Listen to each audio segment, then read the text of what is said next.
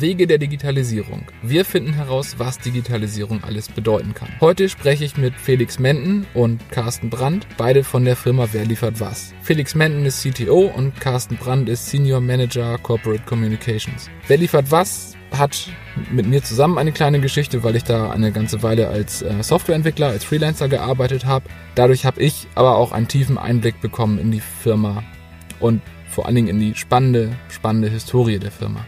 Wer liefert was ist gestartet vor über 80 Jahren als Verlag, hat lange reines Verlagswesen betrieben und eigene Kataloge gedruckt, war damit auch weltweit äh, vertreten. Da werden wir gleich ganz viel zu lernen, was das alles war. Heute ist WLW eine reine Online-Firma.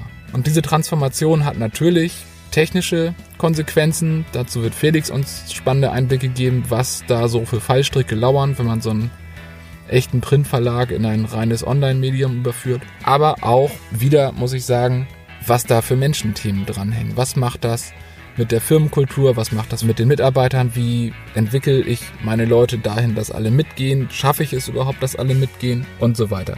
Sehr spannend. Ich freue mich auf das Interview. Vielen Dank für die Zeit. Vielen Dank fürs Zuhören. Hallo, also ich bin Felix Menden. Ich äh, arbeite gerade für Wer liefert was und das seit äh, dreieinhalb Jahren. Ähm, darf hier CTO sein, habe ähnliche Positionen auch schon in anderen Unternehmen vorher bekleidet, entweder bei Gruner und Ja Digital oder fünf Jahre bei Xing.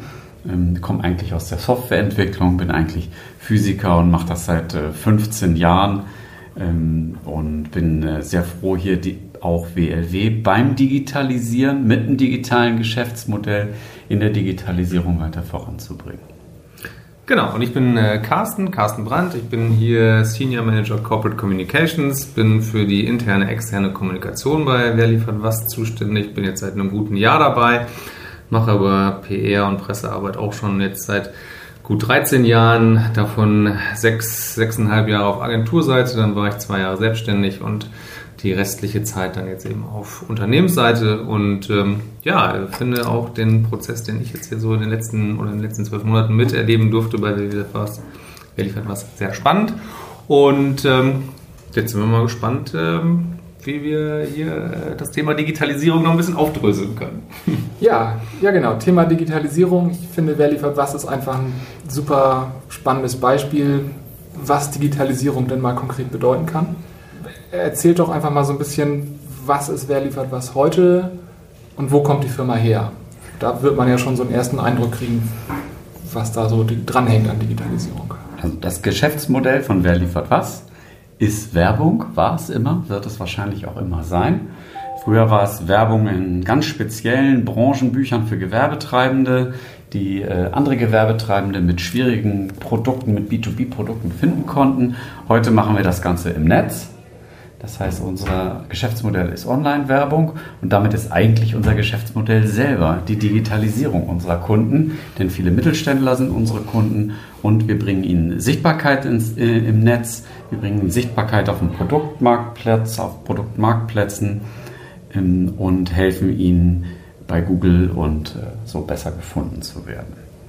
Die Geschichte selber dieser Firma ist schon länger, als man von einer digitalen Company erwarten mag. Ähm, äh, ich würde jetzt mal sagen, wir sind schon 80 Jahre im Geschäft. Carsten und ich sind selber noch nicht so alt. Genau, wir sind Gott sei Dank noch nicht so alt. Äh, also angeblich 85 Jahre äh, gibt es die Firma jetzt schon ursprünglich gestartet als ähm, Verzeichnis, ähm, als, als Messeverzeichnis der Leipziger Messe. Genau, waren danach dann ein äh, Nachschlagewerk für Lieferanten, immer in Buchform. Äh, wenn man heute mit Leuten spricht, dann äh, sind diese Buch, ist diese Enzyklopädie tatsächlich auch ja, wirklich sehr bekannt. Und äh, was ich selber äh, jetzt in diesen zwölf Jahren, äh, zwölf Monaten, seitdem ich hier bin, gelernt habe, ist, dass äh, früher diese Bücher auch in vielen deutschen äh, Botschaften außerhalb Deutschlands stand. Das heißt, wenn jemand äh, am anderen Ende der Welt einen Schraubenlieferanten aus, der, aus Deutschland suchte, dann konnte er dort in seinem Heimatland in die deutsche Botschaft gehen, äh, dann nach wer liefert was, Nachschlagewerken fragen und äh, konnte sich dann entsprechend einen ähm, ja, weit entfernten Lieferanten äh, Made in Germany suchen. Ja, und da sind wir auch heute weiterhin noch unterwegs sind eine Firma von etwa 200 Mitarbeitern. sind Europas größter B2B-Marktplatz im Netz mit der größten Reichweite zusammen mit unserer Tochterfirma Europage, die das Ganze in mehreren Sprachen, mehreren Ländern mit Standort in Paris betreibt. BLW selber ist ein ganz gutes Beispiel und äh, vielleicht Nils nämlich gleich die nächste Frage vorweg. Äh, einmal, was Digitalisierung mit dem äußeren und dem inneren Umfeld eigentlich macht. Ähm, genau, ja, perfekt. Äh, in diesen 85 Jahren hat sich die Firma einmal selber digitalisiert, in mehreren Wellen. Dazu sagen wir später vielleicht noch was. Aber sie, wir haben auch immer unsere Kunden mit digitalisiert. Also, was heißt das? Ähm, wir haben ähm, in den 80er Jahren das Verlagswerk, was 60 Jahre lang verlegt wurde, als CD-ROM rausgebracht haben unseren Kunden gleich noch das CD-ROM-Lesegerät mitverkauft damals, weil das keiner hatte. Mhm. Das war Umstieg von Mikrofisch auf CD-ROM, also das erste, erste Digitalisierung. Die erste Internetisierung waren, glaube ich, 1995 oder so. Genau, vor Google, also drei Jahre vor Google. Google war 1998 gegründet worden und äh, wir waren tatsächlich 1995 schon im Netz, also äh, wirklich sehr, sehr früh dran. Und ähm, jetzt haben wir die Nähe hier wieder in der ABC-Straße in Hamburg. Äh, da schließt sich so ein bisschen der Kreis. Also äh, die Nähe zu Google haben wir uns da irgendwie behalten. Genau. Wir genau. sind auch der größte, ähm, der größte Reseller von äh, Google in unserem B2B-Bereich. Das kann man also auch äh, von uns als Kunde, wenn man Online-Marketing-Dienste in Anspruch nimmt, bekommen.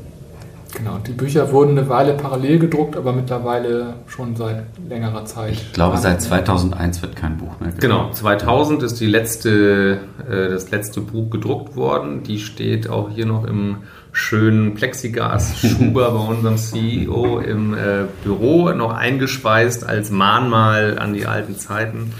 Ähm, aber seitdem tatsächlich alles rein digital. Wir haben, und das ist vielleicht auch eine ganz gute Überleitung zu dem, was Digitalisierung intern für uns als Firma bedeutet hat, immer noch Mitarbeiter, die auch damals schon für WLW gearbeitet haben, 2001 und davor.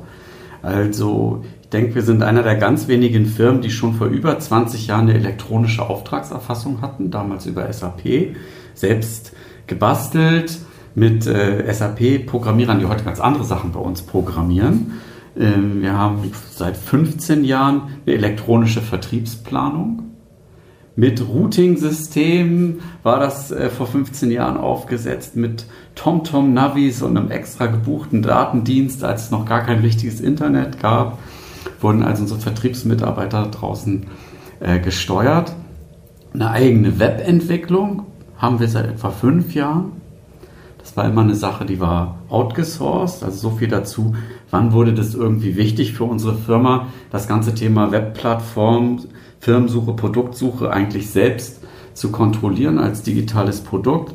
Seit drei Jahren haben wir firmenweit gar keine Desktop-PCs mehr, nur noch Laptops, Smartphones, alle so vernetzt, dass jeder von überall so arbeiten kann, als sei er in der Firma. Also haben wir die Arbeitswelt intern nochmal äh, digitalisiert, virtualisiert. Seit zwei Jahren haben wir Statusbildschirme, im Unternehmen, tauchen langsam so auf, merkt man gar nicht mehr. In der Küche steht äh, ein Bildschirm, der sagt, wie doll der Produktmarktplatz aufgefüllt ist, dass wir da jetzt bei 6, irgendwas Millionen Produkten sind, äh, wie stark der Traffic auf der Webseite ist. Ähm, wir haben andere Monitore, auf denen äh, man entweder die Webseite überwachen kann oder der äh, Vertriebsinnendienst hat Monitore, wo Sie sehen können, wie viele Anrufe reinkommen, wie viele Anrufe angenommen werden, zu welchen Themen gerade Supportanfragen kommen. Und wenn du mich jetzt fragst, äh, was als nächstes kommt, das wäre noch weitere Intensivierung der internen Kommunikation. Also ich selbst bin ganz großer Fan von Chatdiensten. Meistens ist das ja so, dass die Entwickler an, anfangen und auch über Chatdienste anfangen, kleine Arbeitsergebnisse, Code-Snippets zu teilen. Da sehe ich auf jeden Fall für unser Unternehmen noch Potenzial. Ja, spannend, was da alles so dranhängt. Wenn man sich mal so das Kerngeschäftsfeld anguckt, dann hattest du ja schon gesagt, eigentlich war es immer Werbung und ist auch heute noch Werbung. Aber das Medium hat sich ja komplett gewandelt. Gibt es andere Themen, die, die irgendwo durch die Digitalisierung sich verändert haben? Gibt es Themen, die wir, die wir heute haben, die es früher nicht gab? Oder andersrum gibt es Themen, die weggefallen sind? Mhm. Also wenn ich jetzt an den Vertrieb denke, es gibt eine große Außendienststruktur. War das mal die einzige Struktur, die es gab? Oder gab es dieses Callcenter, wie es es jetzt gibt, schon immer? Ähm, das war in der Tat nicht so. Also es gab schon immer einen starken Außendienst, weil gerade der Mittelstand eine hohe Beratungskomponente hat und auch sonst eigentlich nicht erreichbar ist. Das sind übrigens auch Mitarbeiter, die sich vorher ihren Termin abmachen. Das ist also ein Beratungsgespräch, da wird man nicht überfallen, sondern ähm, äh, tatsächlich irgendwie mit Vorbereitungszeit beraten. Wir haben gemerkt, dass es auch zunehmend Firmen gibt, die über Telefon erreichbar sind.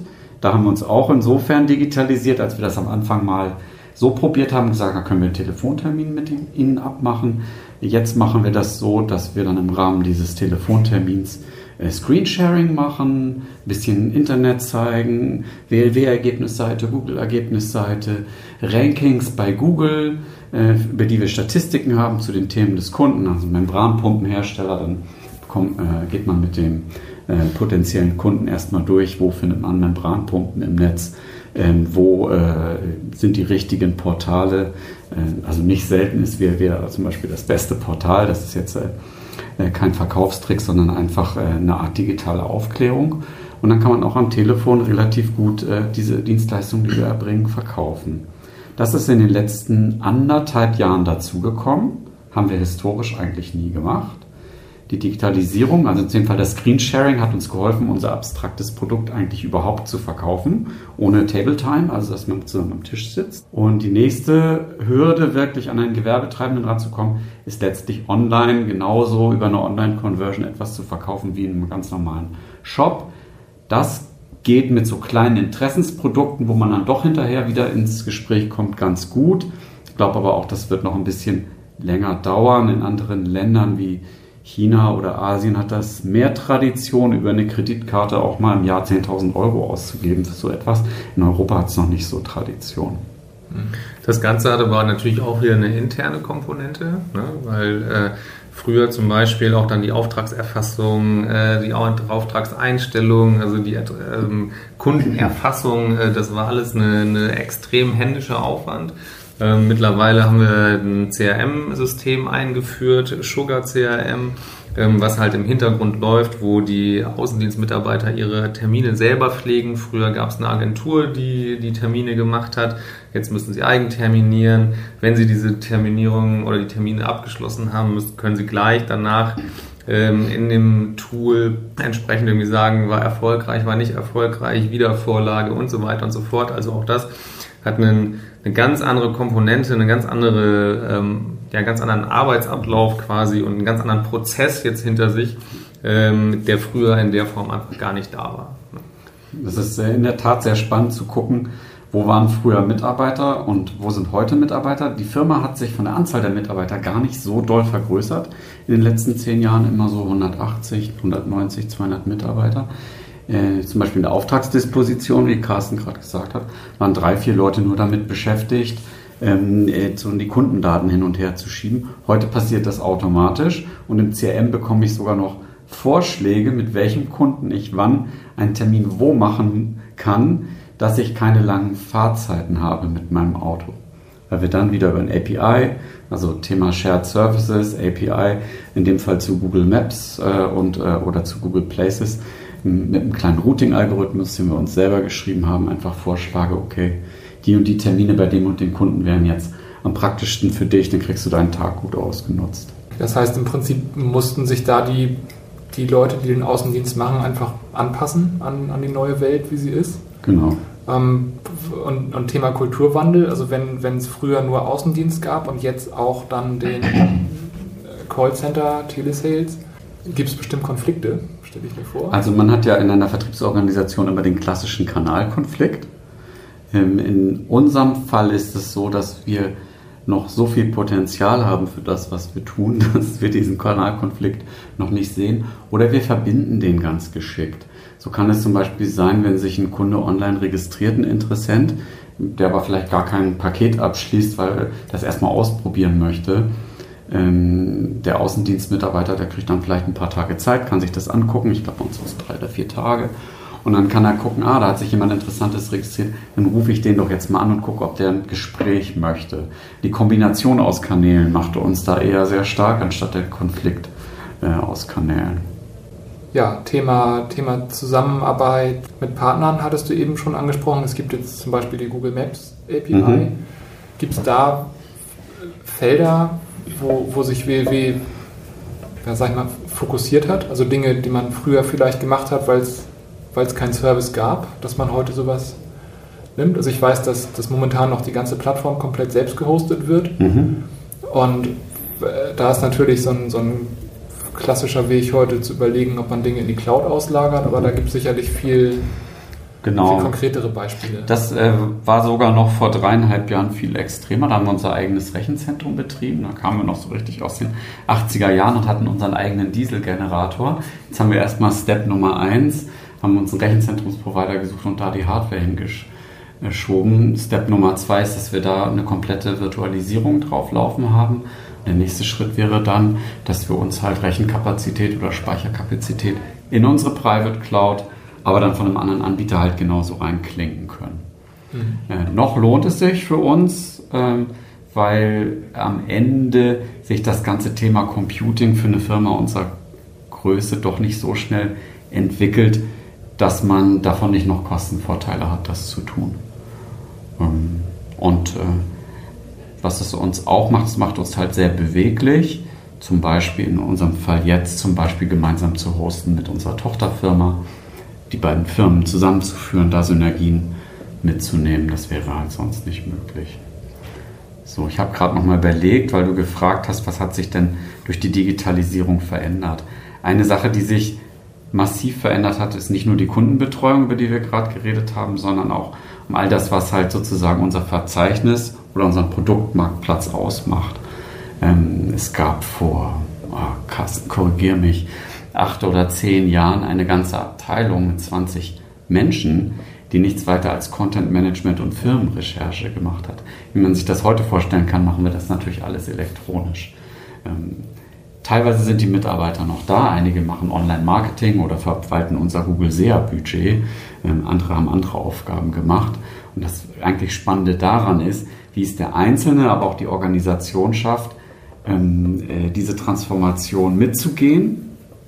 Also entweder durch Fortbildung, Prozessveränderung oder auch durch einen Wechsel der Firma, das bleibt halt auch nicht aus. Genau. Das sind also auch Themen, die bei uns verloren gegangen sind, die durch Technik ersetzt wurden. Die Anzahl der Menschen, die daran arbeiten, bleiben aber immer gleich, weil ein Crawler, ein Firmendatencrawler oder ein Datenverarbeitungsalgorithmus muss ja auch von jemandem programmiert werden. Und das ist halt irgendwie, finde ich, ganz lustig zu sehen für eine mittelständische Firma, dass die dadurch gar nicht irgendwie nur kleiner wird und am Ende sind, bleiben irgendwie so ein paar Köpfe übrig, die irgend so eine Magic steuern, sondern mit allem, was man neu erschafft, ähm, gibt es halt auch irgendwie dann äh, so, so einen Schrankenwärter oder irgendjemand, der was äh, programmiert oder bastelt oder baut. Genau, also die, die Größe hat sich natürlich nicht äh, großartig geändert, wie Felix das schon richtig sagte. Aber halt, äh, sind auch ganz andere neue Aufgabengebiete dazugekommen. Ne? Also das ganze Thema äh, Web-Development äh, gab es früher in der Form einfach nicht. Da hast du eher einen, einen Buchdrucker quasi gehabt. Also ähm, den ich glaube, den einen Kollegen, den du ansprichst, der hat glaube ich sogar Buchdrucker gelernt. Äh, wir, wir waren ja wirklich früher ein Verlagsunternehmen mit eigenen Druckmaschinen auch im Keller. Ja, und äh, heute sitzt er hier bei uns im Team und äh, macht Traffic Reports und verwaltet halt äh, das SEA-Budget.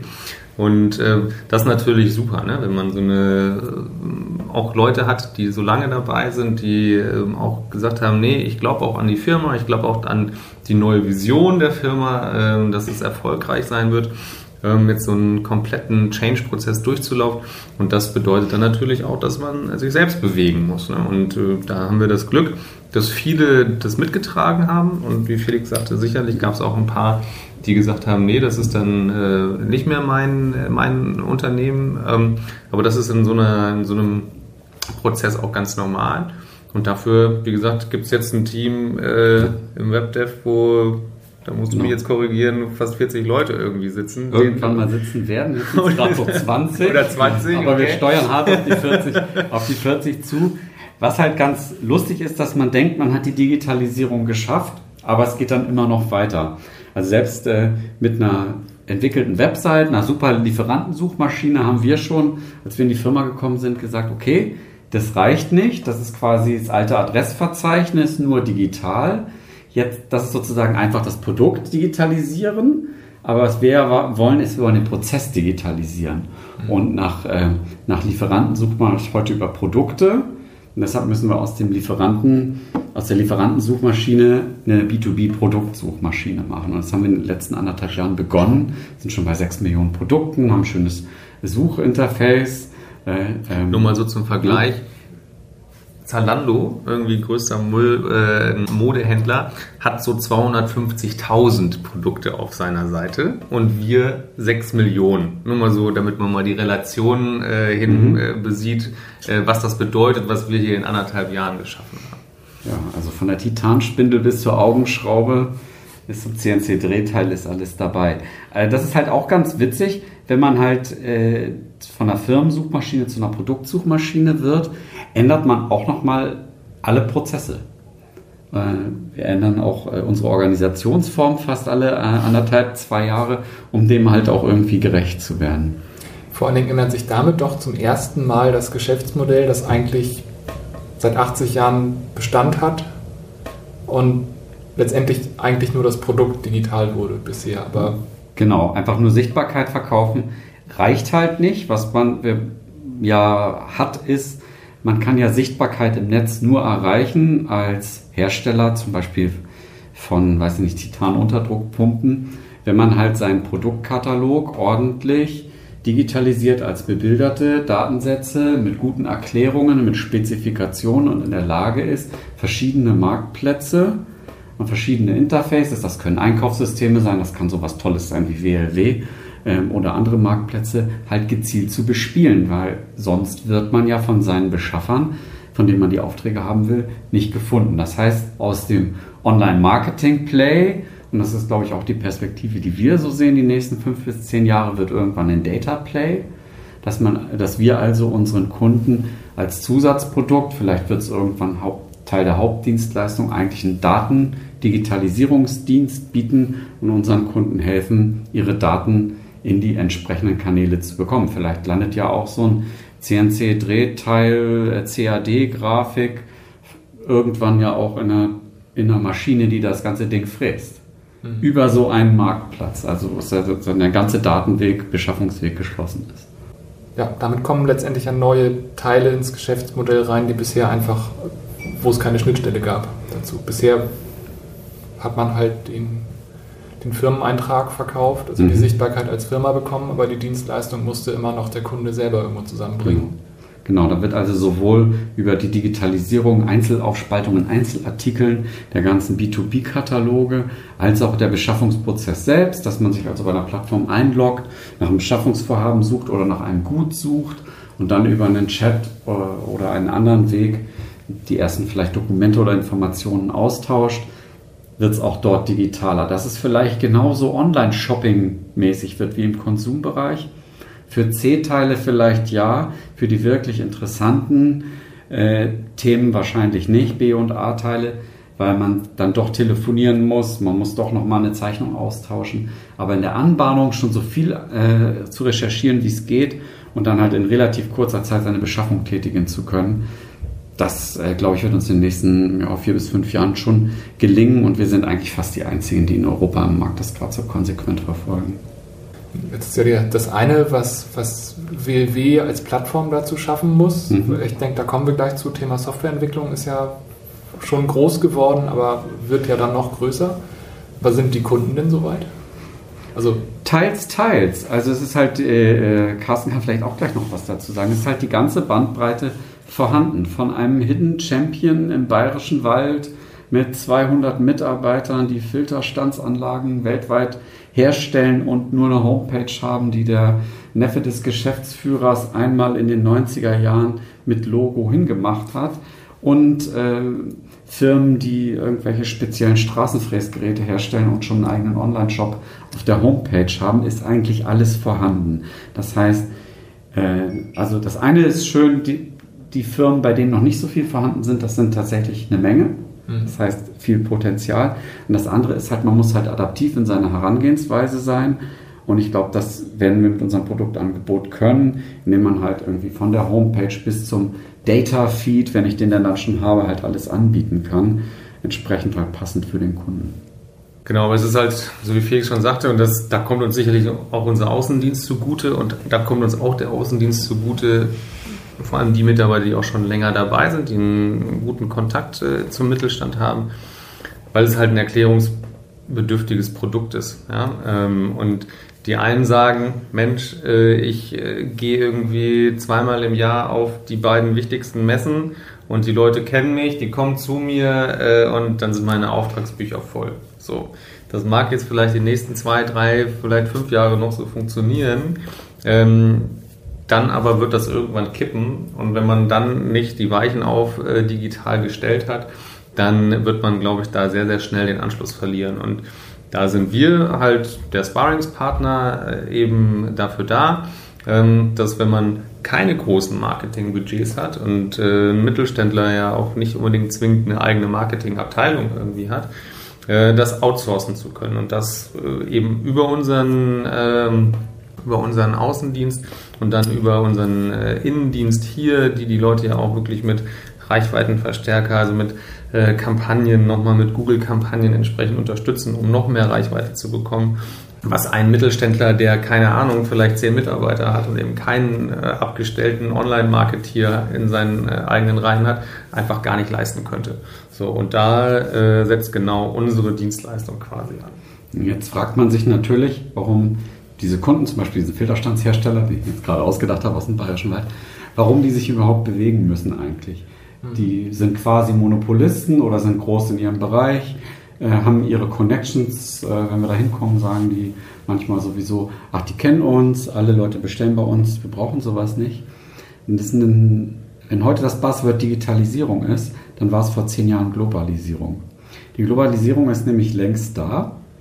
Und der Wettbewerber dieses Filterherstellers, den sieht er vielleicht nicht, der kann aber schon ein paar Meter weiter in Tschechien oder in Schweden oder in Spanien sitzen. Und wenn jetzt die Digitalisierung, ich sage äh, immer so lustig als großer Bruder der Globalisierung, nämlich mit dazu kommt, dann ist nämlich für den Einkaufenden, der vielleicht noch über ein Mehrsprach-Übersetzungsinterface, ein Multi-Europa-Marktplatz, so wie wir das äh, uns überlegen oder so kommt, ähm, da steht dann sozusagen der spanische Hersteller, der vielleicht auch ISO-zertifiziert ist, neben dem deutschen, neben dem tschechischen ähm, und dann merkt irgendwann, dass der Hersteller aus dem bayerischen Wald, dass seine Kunden verschwinden und er kann sich gar nicht erklären, warum. Weil er gar nicht spürt, wo seine Nachfrage plötzlich bleibt. Und deshalb muss er eigentlich rechtzeitig genug anfangen, sich zu digitalisieren. Und mit Digitalisierung geht immer auch Internationalisierung einher. Mhm. Ähm, es ist ähm, unausweichlich. Also der Schrecken der Globalisierung wird die, durch die Digitalisierung erst richtig spürbar. Genau, noch deutlich verschärft. Ja, dann lass uns doch mal so ein bisschen Richtung Softwareentwicklung gehen. Also jetzt haben wir ja schon gehört, Software war viele Jahrzehnte nicht Teil von Wer liefert was. Heute ist es eigentlich der Kern. Also eigentlich, eigentlich dreht sich alles irgendwo um, um das digitale Produkt. Wie hat sich denn die Firma dadurch verändert? Ich meine, Softwareentwickler sind ja auch irgendwie Freigeister in ihrem Wesen und ich stelle mir vor, wenn ich 20 Softwareentwickler in, äh, in einen Verlag setze, dann gibt es da auch erstmal Potenzial für Konflikt und Diskussion. Also, wenn, es ein, wenn wir noch ein echter Verlag wären, dann wäre das etwas so, als würde man Öl ins Wasser kippen. Ich glaube, das haben wir alle an diesem Tisch schon erlebt. Ähm, bei WLW ist es so, dass ein kontinuierlicher Prozess ist und dass sich dann Kulturelemente auch beginnen zu mischen. Also im B2B muss man, wenn man ein Geschäftsmodell betreibt, schon immer etwas saleslastiger denken. Ähm, das heißt, so eine KPI-Getriebenheit, also dass man guckt, bringen die Dinge, die ich mache, was? Oder mache ich hier irgendwie ungesteuert irgendwie Innovation und manchmal treffe ich irgendwie auf einen Golden Nugget. Ähm, das ist äh, etwas, was man in der Startup-Szene viel beobachtet. Das ist so eine zielgerichtete Firma wie wir, nimmt sich sozusagen dieses Kulturelement aus der Sales-Getriebenheit mit. Auf der anderen Seite kommen aber aus der Softwareentwicklung äh, Themen, die dann auch in den Rest, ins restliche Unternehmen reinschwappen, wie zum Beispiel agiles Arbeiten. Ob es dann wirklich auch agiles Arbeiten im Rest der Unternehmung tatsächlich wird oder ob sich ein äh, eine Telesales-Unit, so wie wir das haben, vielleicht einfach nur die Idee schnappt von so einem Kanban-Board ähm, äh, und plötzlich ist irgendwie ein Board und man sieht, äh, die, die, die acht äh, Kundenbetreuer sehen auf einmal, wer wie viel an wen verkauft hat und man sieht immer so eine Tagesstatistik oder es gibt noch Aufgaben, die erledigt werden müssen, die auch umgehangen werden müssen. Da beginnen sich dann so die Kulturen zu vermischen. Das ist ganz spannend. Mhm. Ähm, was mir sehr gefallen hat, ist, dass wir fast zwei Jahre lang, wir versuchen da gerade eine Neuauflage davon, immer jeden zweiten Freitag ein Review-Meeting hatten wo die Softwareentwickler selbst dem Rest der Firma, wer interessiert war, und da kam eigentlich immer so eine bunte Mischung aus allen Abteilungen, vorgestellt hat, was sie in den letzten zwei Wochen released haben. Mhm. Das ist jetzt wieder ein bisschen verloren gegangen, weil die Softwareentwicklung jetzt wieder hier ein Stück weiter ist. Wir wollen Richtung Continuous Delivery. Dann müsste man eigentlich am besten über einen Chat jeden Tag sagen, was gerade neu ist. So bin ich mir dann nicht ganz sicher, ob der Rest der Firma dann immer mit zuhört. Da müssen wir dann auch noch was finden. Ähm, was sicherlich auch äh, ein bisschen äh, Kulturübertrag gebracht hat, ist das, ähm, das ganze Thema Pizza und Bier. Das ist ein Format, was ja eigentlich in so, ein, in so einer Agentur ist, ja meistens immer Donnerstagabends irgendwie, äh, dass man einen Kasten Bier äh, killt und dazu was isst und dann ein bisschen Afterwork macht. Das haben wir auch irgendwann angefangen, aber mit der ganzen Firma. Da kann man sich auch informell über alle Hierarchiestufen so ein bisschen austauschen. Jetzt überlege ich gerade noch, Carsten, was für Kulturelemente links und rechts noch gerade so, ähm, so rumschwappen. Also zum Beispiel in einem Wiki offen zu ähm, dokumentieren. In einem, unserem Wiki, am Anfang haben natürlich nur die Entwickler angefangen zu dokumentieren mit einem Tracking-System, äh, auch Bugs und Change Requests, wie man das kennt. Aber jetzt hat auch der Sales-Bereich und der Marketing-Bereich eigene Wiki-Areas und es ist alles komplett offen äh, bis äh, zu Human Resources und man kann sich alles durchlesen und super schnell Dokumente austauschen. Das wäre jetzt ohne ein Webentwicklungsteam, hätte man das jetzt auch nicht aus Jux und Tollerei hier im Unternehmen etabliert. Genau, du hast gerade eben schon Agenturfeeling irgendwie so ein bisschen angesprochen. Also äh, unser CEO benutzt immer so das Schlagwort des Restart-Ups. Ja, wer das wohl erfunden hat, das Wer Wort. das wohl erfunden hat, wahrscheinlich war es unser CTO. Hier wird, sieht man aus, wird über Copy-Paste gemacht in unserem Unternehmen.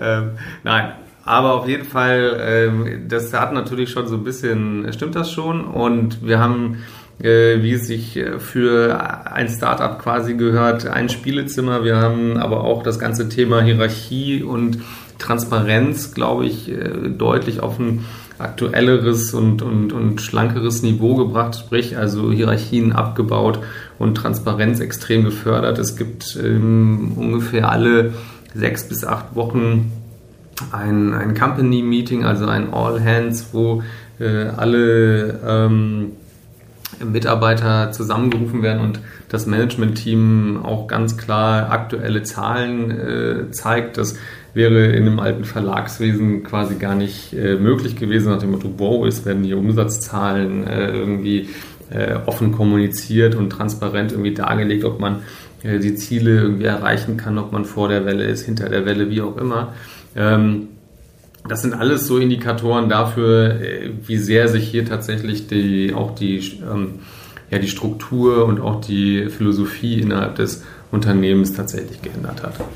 Okay, also ich denke, Thema Transparenz kann man da einfach an allen Ecken ablesen. Ja, ne? Transparenz genau. ist auf jeden Fall. Also ist nicht in jeder Firma so, dass man Kundenumsatz, Gewinne und Traffic alle paar Wochen, egal von äh, welchem Dorf man kommt, in der Firma so transparent ähm, erzählt bekommt. Also genau.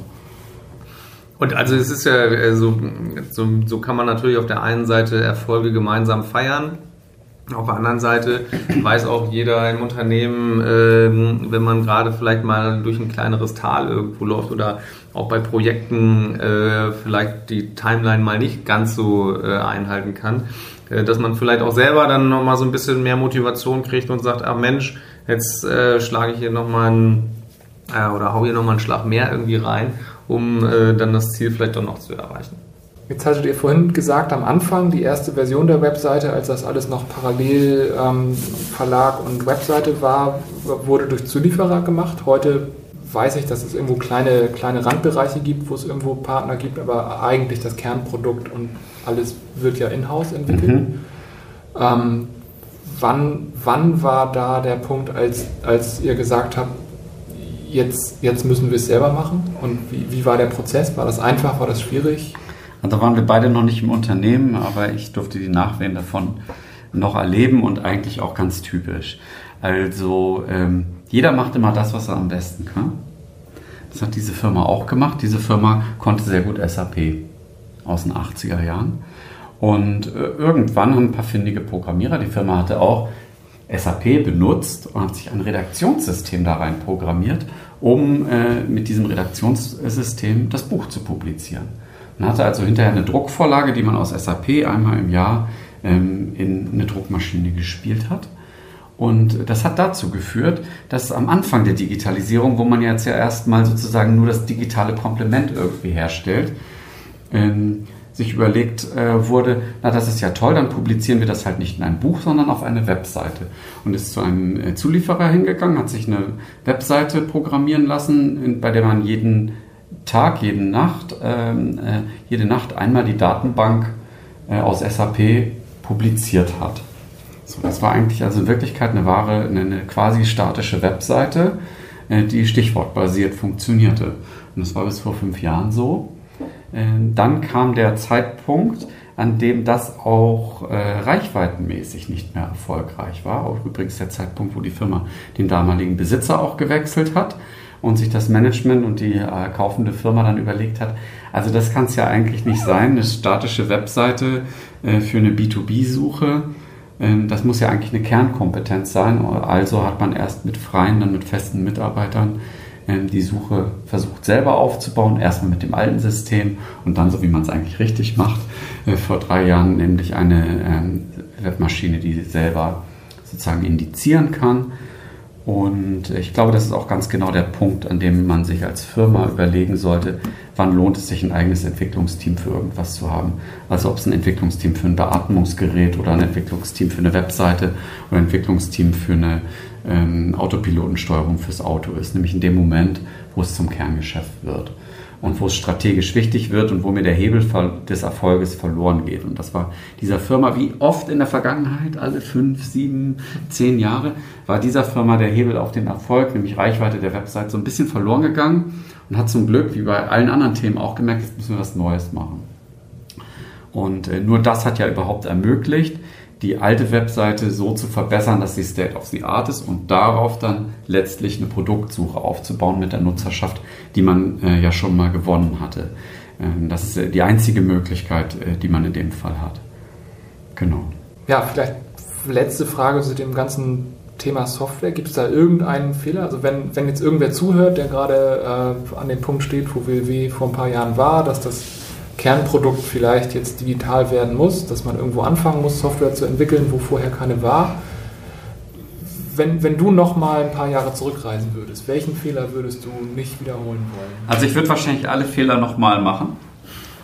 Äh, nur das macht einen schlau. Es gibt ein paar Themen, die mit Webentwicklung zu tun haben, äh, die, die ja, man vielleicht altklug äh, anderen oder jüngeren CTOs ins Stammbuch schreiben könnte. Man hat manchmal Themen, die, die möchte man gerne kontrollieren, vor allen Dingen, was man selber hostet, was irgendwie an Webseiten ausgespielt wird. Es gibt aber häufig davon auch Dinge, die sind nicht so wichtig. Also jetzt nicht äh, böse sein, Carsten, aber zum Beispiel alles, was die Firma über sich selber sagen möchte ähm, Unternehmenswebseite, Marketing-Webseiten, Landing-Pages, alles, was eben nicht zu dem Kerngeschäft dazugehört, ist eine Sache, da, die kann man super outsourcen. Alles, was in Content-Management-Systeme geht, kann man super outsourcen. Als ich in diese Firma kam, wurde das alles mit eigenen Entwicklern noch mitgemacht, mit einem eigenen CMS. Und das ist natürlich die teuerste Tasse Kaffee. Ähm, also und wenn man das Geld hat, wie diese Firma zum Beispiel hat, ist es äh, gar nicht unbedingt eine Kostenfrage, sondern es macht einen langsam, weil man äh, mit anderen Dingen beschäftigt ist, die einen nicht weitergehen. Also alles, was Content Management ist, würde ich jetzt heutzutage immer rausgeben. Hätte ich vielleicht früher auch mal früher machen sollen, auch noch bei anderen äh, Firmen. Äh, das andere, was man sich vielleicht überlegen kann, äh, ab wann man Sachen rausgeben kann, ist das ganze Thema, wenn man Systeme hat, die standardisiert sind. Also zum Beispiel Themen wie Abrechnung, Themen wie Kreditkarten, Faktorierung und solche Sachen Da sind wir aufgrund unserer Historie, wickeln wir alles ab. Das wird uns helfen jetzt beim Internationalisieren. In anderen Firmen habe ich eigentlich immer zugesehen, sowas rauszuschieben. Sowas wie Hosting in die Cloud zu schieben, hat gar nicht so einen großen Kosteneffekt und man macht sich doch sehr, sehr abhängig. Das ist ja eine Sache, die sehr en vogue ist, zu sagen, ah, ich kann ganz leichtgewichtig auch Kleinstfirmen nur mit Cloud-Diensten bauen. Irgendwann kommt äh, der Bedarf halt sozusagen auch die Online-Time und die Verfügbarkeit irgendwie besser kontrollieren zu wollen. Dann wird man wohl wieder auf ein eigenes System zurückgehen. Das wird sich aber auch ändern. Also wir sind auch vorbereitet, uns in die Cloud aufzulösen. Auch wenn Carsten noch gar nichts davon, davon weiß irgendwie. Aber, ähm, genau. Ja, Internet of Things, da kommen wir nicht so vor. Aber vielleicht unsere Kunden irgendwann. Ja, das stimmt. Und die Zulieferer. Und die Zulieferer, genau. Ähm, ja, ich denke, dann, dann sind wir mit den Fragen, die ich so vorbereitet hatte, glaube ich, ganz gut durch. Ich finde, das sind super spannende Antworten und ich denke, dass viele der Hörer da auch viel von mitnehmen werden. Ähm, zum Abschluss habe ich mal die drei Standardfragen, die ich jedem genauso stelle. Ähm, was ist das größte Thema, das, das ihr im Rahmen der Digitalisierung angehen werdet als nächstes? Massiv Produktdaten des Mittelstandes und der verarbeitenden Industrie zu digitalisieren. Das ist etwas, was nicht auf der Oberfläche rumliegt. Das ist was, was Google nicht finden kann, wenn man dazu in die Fabrikhalle, in das äh, Produktionsbüro selber hinlaufen muss. Ich glaube, das ist unsere nächste Aufgabe. Dem habe ich nichts hinzuzufügen. okay, zweite Frage in der Richtung. Ähm, was haltet ihr für die aktuell hilfreichste Quelle zu dem Thema Digitalisierung? Also äh, gerade du als CTO gibst ja im Prinzip eine Marschrichtung vor, der viele Leute folgen.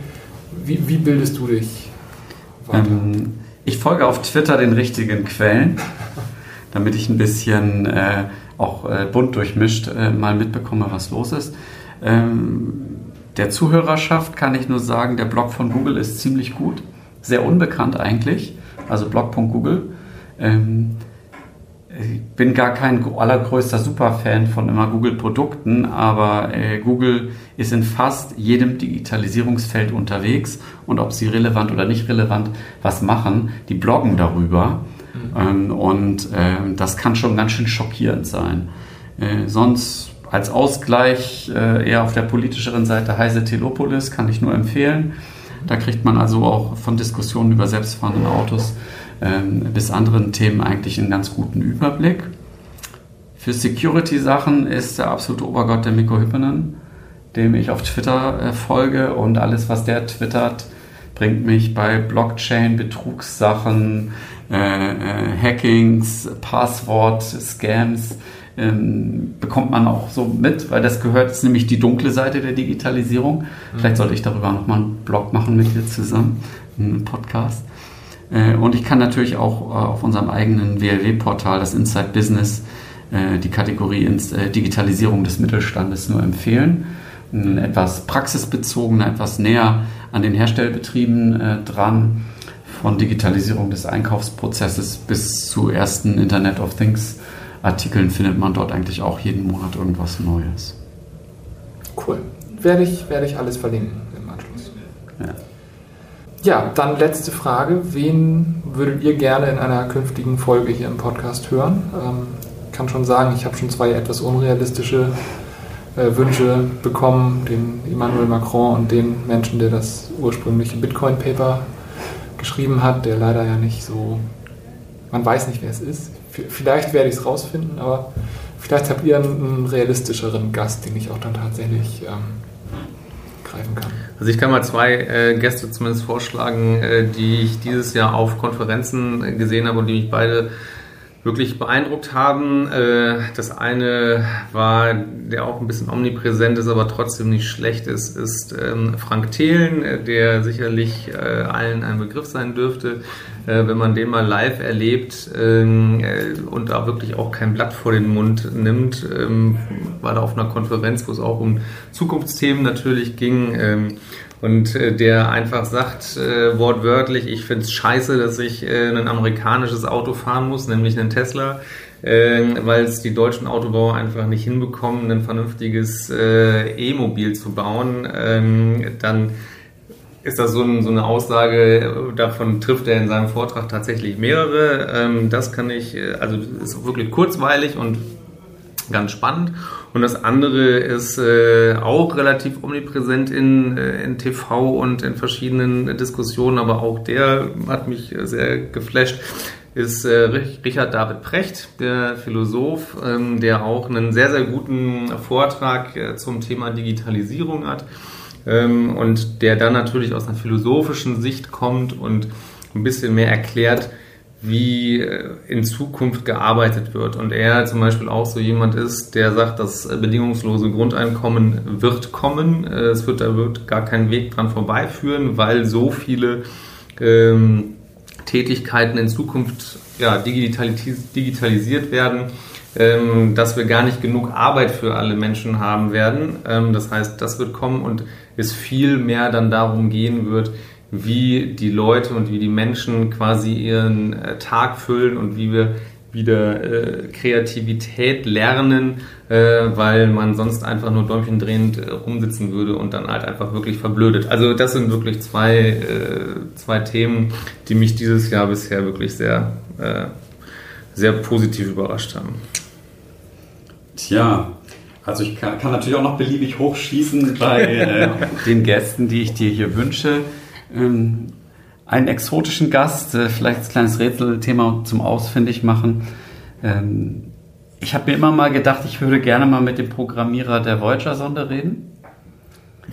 Ähm, ich weiß gar nicht, wo der sich eigentlich aufhält. Ich glaube, es war ein Europäer.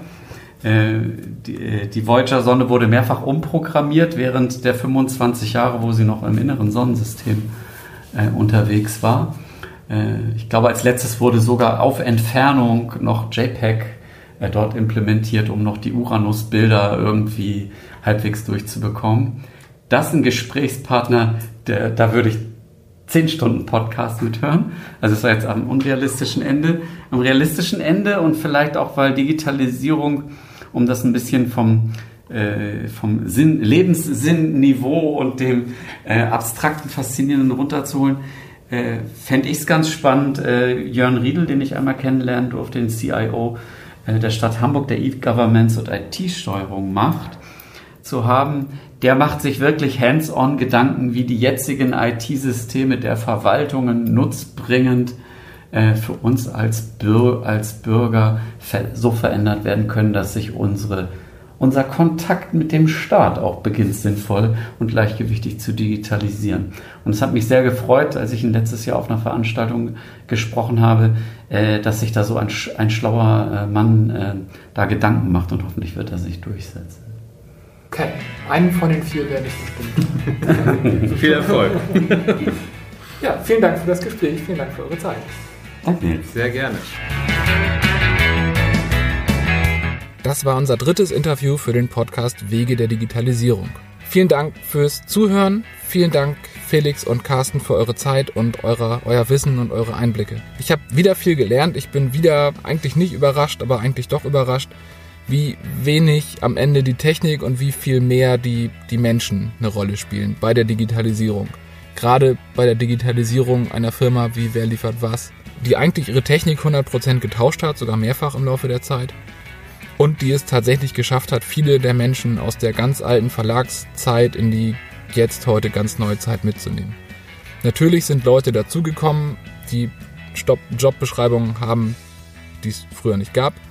Trotzdem finde ich es schön zu sehen, dass, dass so viele Leute aus der alten Zeit einfach mitgekommen sind und dass, dass es geschafft wurde, die Kultur so weit zu erhalten, dass alle irgendwo mitgenommen wurden. Und ich hoffe, dass viele Leute, die hier zuhören, daraus lernen können, wie sie das auf ihre eigenen Firmen übertragen können. Ich werde alle Quellen, alle Links, alle Personen, die genannt wurden, verlinken in den Show Notes. Das Ganze findet ihr unter wegederdigitalisierung.de. Das hier ist das dritte Interview und wir sind ganz neu auf iTunes. Ich ähm, würde mich freuen, wenn ihr uns da eine Bewertung, am liebsten natürlich eine positive Bewertung hinterlasst. Ähm, wir sind neu auf iTunes, deswegen haben wir die Chance, in diese Hot News Sparte rein zu geraten. Das passiert dann, wenn wir ganz viel Aktion auf unserem Profil haben, das heißt Kommentare, Ratings und so weiter.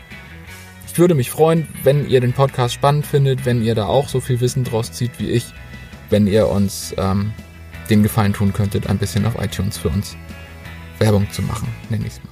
In zwei Wochen geht's weiter mit dem nächsten Interview. Ich bin schon sehr gespannt, wen ich als nächstes vors Mikrofon bekomme. Und ich freue mich fürs, ich, ich bedanke mich fürs Zuhören und ich freue mich aufs nächste Interview. Bis bald.